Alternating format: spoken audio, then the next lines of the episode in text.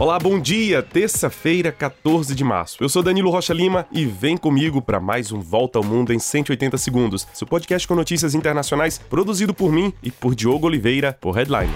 Vamos começar nosso giro pela Ásia. A China voltará a conceder, a partir de amanhã, todos os tipos de vistos, inclusive os turísticos, depois de três anos de restrições causadas pela pandemia de Covid. O país foi o primeiro a ser afetado pelo vírus até então misterioso e tinha fechado suas fronteiras em março de 2020.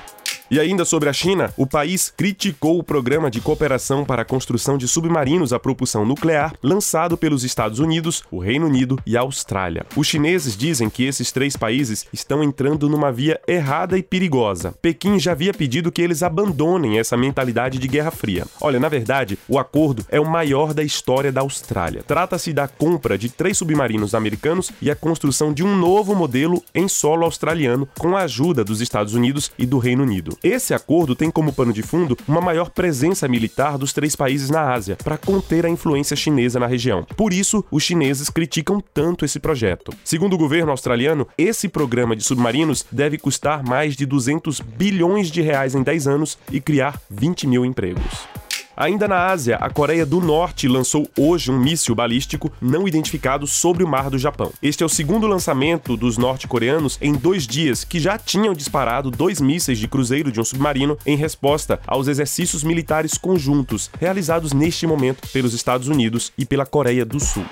E depois do fechamento de três bancos em menos de uma semana, o presidente americano Joe Biden garantiu que o sistema bancário americano é seguro e que todos os depósitos estarão à disposição dos clientes. Olha, depois da quebra do SVB, o banco voltado para startups, especialistas também afirmam que a situação financeira é diferente daquela crise em 2008, mas existe um risco de recessão diante da expectativa de que os bancos centrais do mundo aumentem seus juros.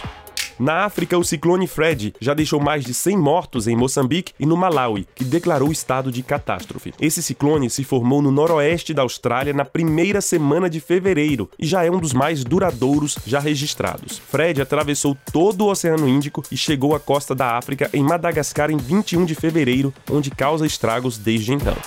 E passamos agora para a América Latina. O governo da Colômbia anunciou que vai iniciar um processo de paz com os rebeldes que se afastaram do acordo assinado com as Farc em 2016. Cerca de 2 mil combatentes ainda alimentam a violência no país. Lembrando que o governo da Colômbia já está em negociação com outro grupo rebelde, o Exército de Libertação Nacional.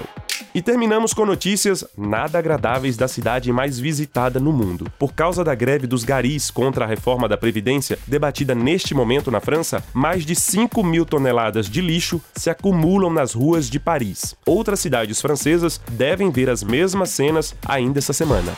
E é isso, nós ficamos por aqui. Compartilhe o nosso podcast nas suas redes sociais, nos grupos de mensagens e confira o nosso conteúdo em headline.com.br. Para você, um excelente dia, um grande abraço e até mais.